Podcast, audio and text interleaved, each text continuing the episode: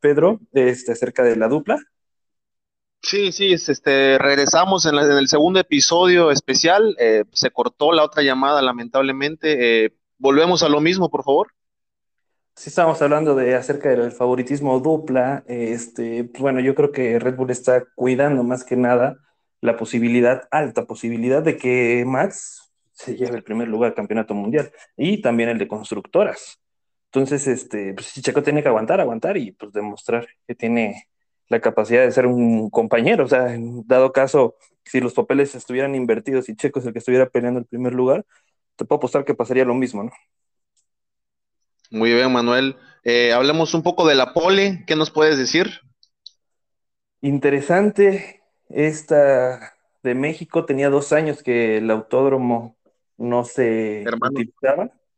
En el día de práctica tuvieron muchísimos problemas porque pues bueno, ya sabes, la gracia de México no tuvieron el tiempo para limpiar la pista, muy sucia, inclusive se veía todo el polvo, afectaba la visibilidad y pues por ende tuvo un sobreviraje checo en el día de prácticas, fue el viernes, perdió el alerón, se lo cambiaron. Hoy entró más duro, entró, fue muy rápido, estaba compitiendo por la pole, pero hubo un problema ahí en la última vuelta, agarra una curva y se topa con un vehículo detenido, me parece que era el de... ¿Sonda? El de Sunoda. Pierde la concentración checo, se sale un poquito más de, la curva, pierde puntos y queda en cuarto lugar.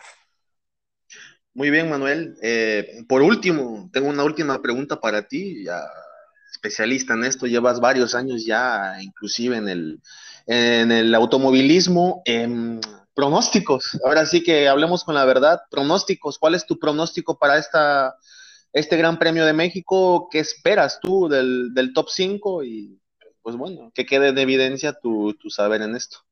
Tiene una gran ventaja el equipo de Red Bull en su motor.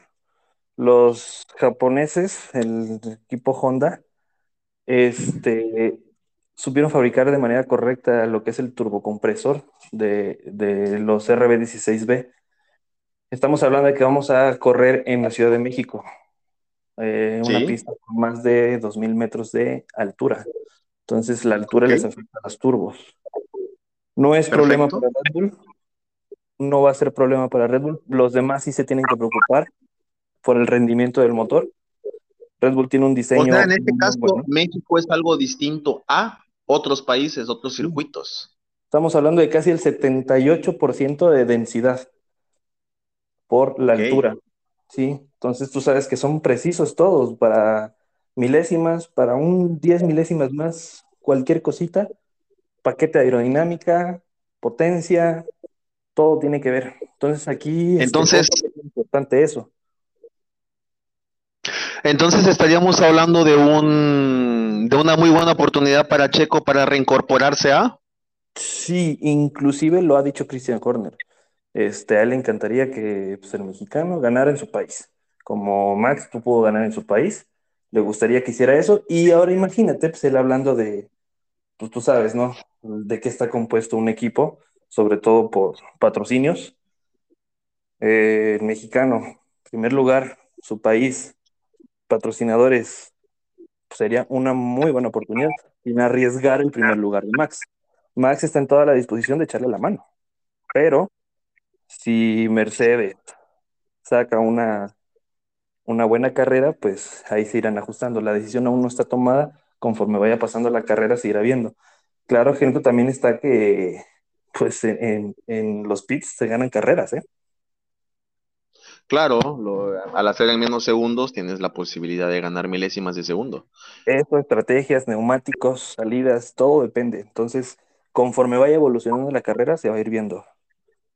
¿Qué onda? Ok, Manuel, eh, en el campeonato mundial eh, estamos analizando los últimos, los últimos países que quedan. Queda México, Brasil, Qatar, Arabia Saudita y nos parece que Argentina. ¿Crees que esos temas a lo largo de la historia han sido buenos para el mexicano?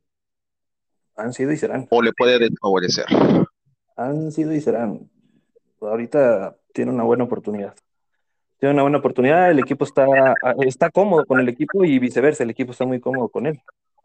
Entonces, este, pues tiene que echarle ahora sí que todo, todo, todo en las últimas carreras para lograr. Y pues bueno, pues sería un, un salto más, un salto más, un extra más. Recuerda que Checo pues empezó, su principal objetivo era adaptación. Después de la adaptación dio la sorpresa de que pues no nada más se adaptó, sino que también empezó a competir por los primeros tres lugares del campeonato mundial. Entonces, tiene que meterle toda la carga al concentración y a ver si logra el 3. Hablando, de pilotos, Checo Pérez lo encontramos en cuarto lugar por atrás de Bottas, Hamilton y Verstappen. Le siguen Norris, Leclerc y Carlos Sainz Jr. Eh, los números han sido muy similares, Bottas, Pérez, Norris. Están de hecho muy cerca en puntaje. Así es. Em, por ahí está el problema. Yo creo que esto lo vamos a dejar para el siguiente episodio. Eh, la verdad que Pérez muy duro, está muy, muy, muy cerrada la, la, competición. Y bueno, enhorabuena, esperemos que gane. Manuel, muchísimas gracias por tu tiempo, sabemos que es valiosísimo tu tiempo. Gracias por aportarnos de tu conocimiento, eh, un poco más de información que no tenemos conocimiento. Y, pues bueno, gracias, enormes, enormes bendiciones para ti y, lo mejor para ti y tu familia. Gracias, Pedrito. Un gusto, hermano, y pues felicidades por tu programa, me encantó. Y ya sabes, cabrón, cuando quieras te echamos la mano. Sin pedos, aquí vamos a andar. Este, y pues una vez más, gracias, ¿no? Por invitarme. Perfecto, Manuel. Muchísimas gracias y pues estamos pendientes para, para el siguiente segmento de este especial de Fórmula 1. Gracias, Manuel, y buenas noches. Hasta luego. pero buenas noches. Hasta luego. Hasta luego.